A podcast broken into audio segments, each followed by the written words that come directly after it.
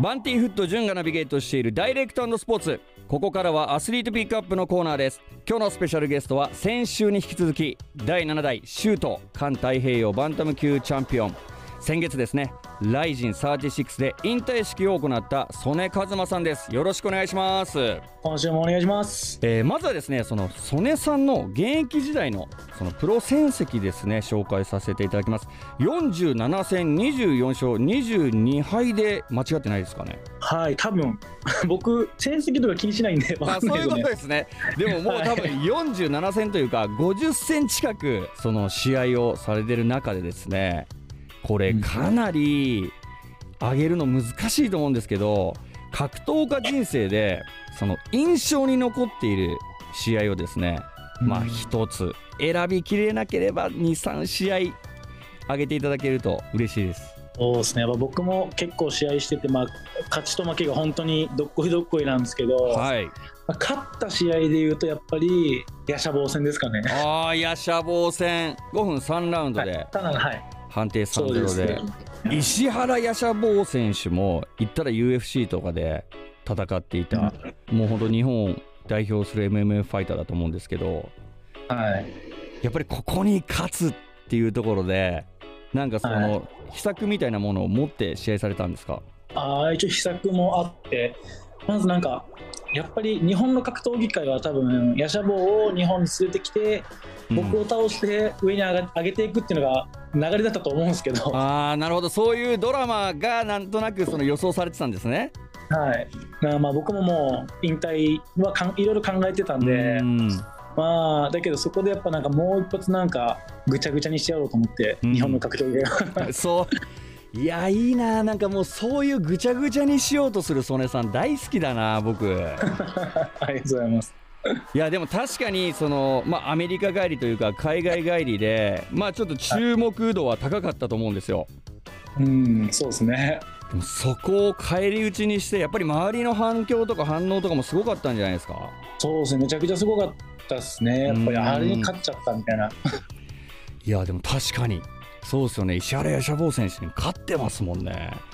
いやでも僕やっぱいろいろ見ていく中で、まあ、本当紆余曲折あったと思うんですよ。曽根さんのその格闘家人生というか。はい。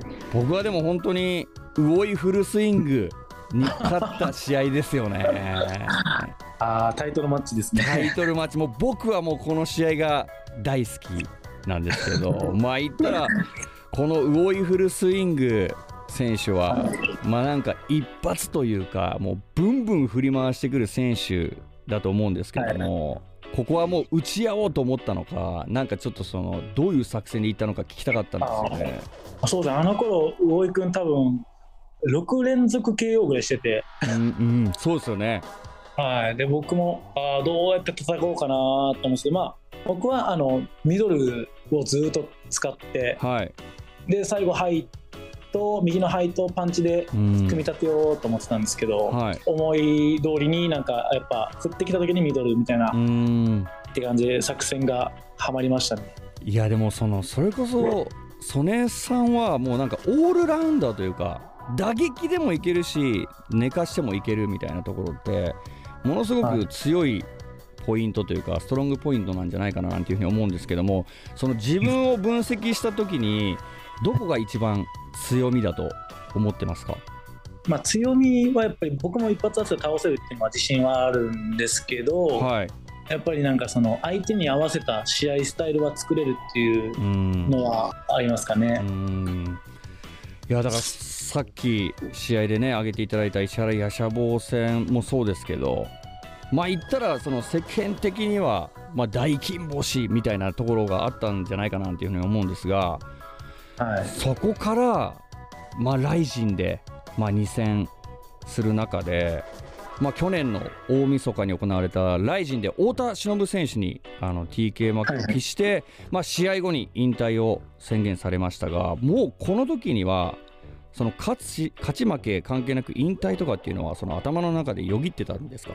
そうですね、もう、あのーなんか本当に体がついてこなくて、うん。ちょっと結構いろんな怪我とかなんかいろいろあって、はい。でもう大晦日でもう勝っても負けても引退するっていうのはもう決めてて。はい。って感じですかね、やっぱり。そうなんですね。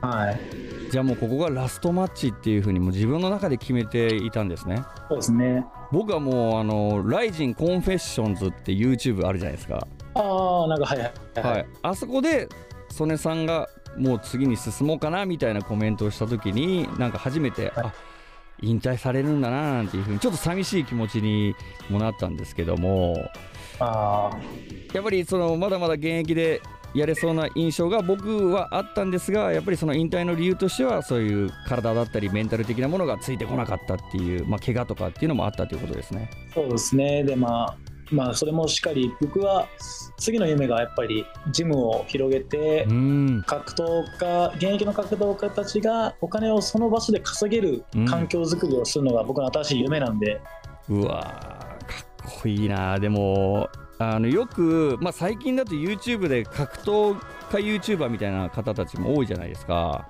はいはいはい。なんかその中でやっぱりその1試合戦っても食えないんだよなっていう結構コメントだったりとか発言を耳にすることが多くなったんですね。はいはい。やっぱり現実曽根さんが言うように格闘技で飯が食っていけるようにするっていうのは現状で言うとやっぱり難しいですか？格闘技だけでっていうのが、まあ、格闘技の試合だけで食っていける人間なんて本当にもう5%もいないと思いますね。だからもう本当に厳しい世界なんですよねこれ。ああそうですね。結構厳しいですね。そこをなんとか打破して格闘技だけでそうお金が稼げるそういうシステムを作っていきたいというのが今後の夢ということで、まあはい。ジムを今経営されてるっていうところもあるんですね。そうですね。この祖根さんの経営されてるジム、今名古屋市内に3カ所ですか？今3店舗ですね。はいそうです。そのジムの名前が ZOOMER はいいや僕 ZOOMER のねあのホームページ拝見させていただきましたけどもうちょっとこんなことねもう放送で言っていいのかわからないですけど大石ジムからもうちょっと移籍しようかなみたいな いやいやいやいやい いややいやいやでももう本当になんかすごい綺麗な女性の写真があったりとかはいなんかちょっといろんな興味が湧いてきちゃってあーはい新しい興味ですね。新しい興味も出てきて、まあ、もちろんさっき言ったことは、はいはいまあ、冗談ですけどもでもそれはいはい。でもちょっと行きたいななんていう風な気持ちになったんですよね。おー嬉しいですね。いやこれは金山にもありまして新堺にもあって栄にもあるんですね。はいはい。そうですね。このエリアごとにそのやられているそのジムの内容とかっていうのは違うんですか？そうですね。ちょっと新堺のジムがはいガツガツ系というか、はい男臭いですね、ちょっと。あなるほどじゃあ新堺はそのキックボクシングも習えたりとかそうですね。キックボクシングも総合も選手志向というか、はいいう感じでして、今後はそのプロにを目指しているような方たちがこの新堺に結構見えてるあ、そうです、そうです。はい。なるほどじゃあその栄はどんなジムなんですか？栄はもう、女の子がキャピキャピして楽しそうにキックボクシングを習うって場所です。もうちょっと興味ありますね、それは。えそれはもう女性専用ですか？いや、全然女性専用じゃないんですけど、はいあの、やっぱ格闘技フィットネスっていうのを、うん、やっぱもっと広げたくて、はい。女性が来やすいようなジム作りをしたくて、うーんで、そこでやってったら、結構女性がもう会員の7割ぐらいですかね、栄は。そうなんですね。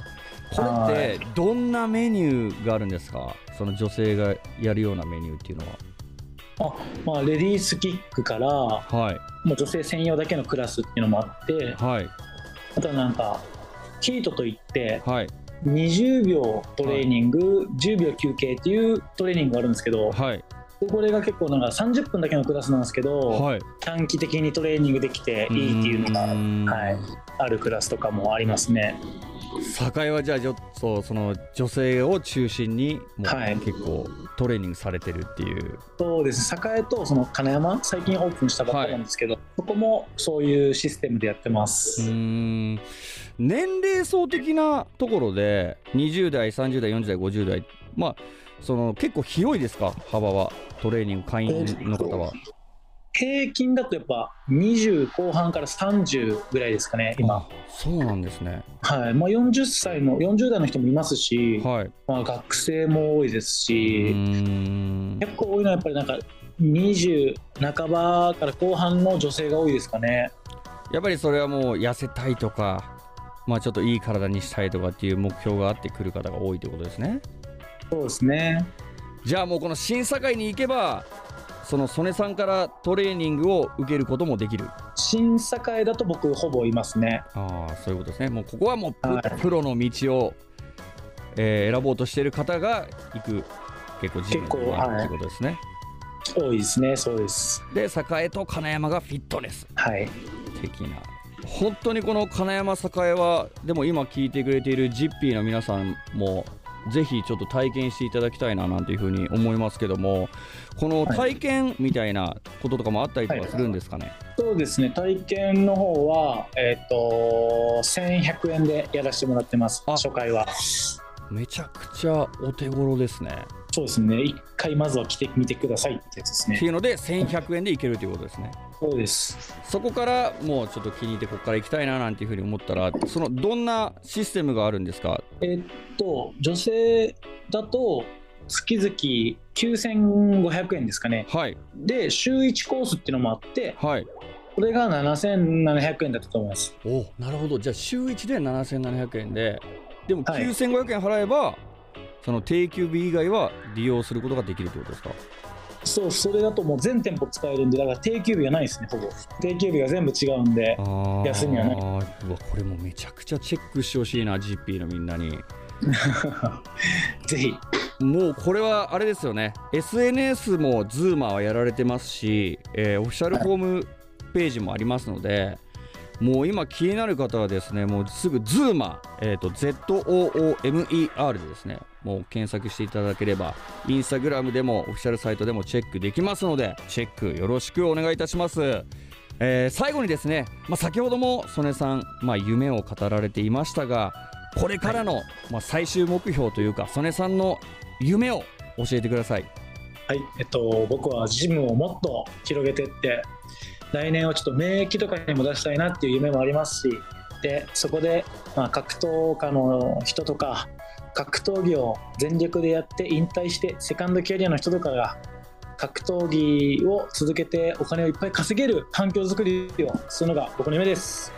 えー、曽根さんに関して詳しくはですねインスタグラムやツイッターなど SNS をチェックしてくださいまた曽根さんのねジムに関しては Zooma ジムで検索すると詳しい情報が出てきますのでそちらもご覧になってみてください。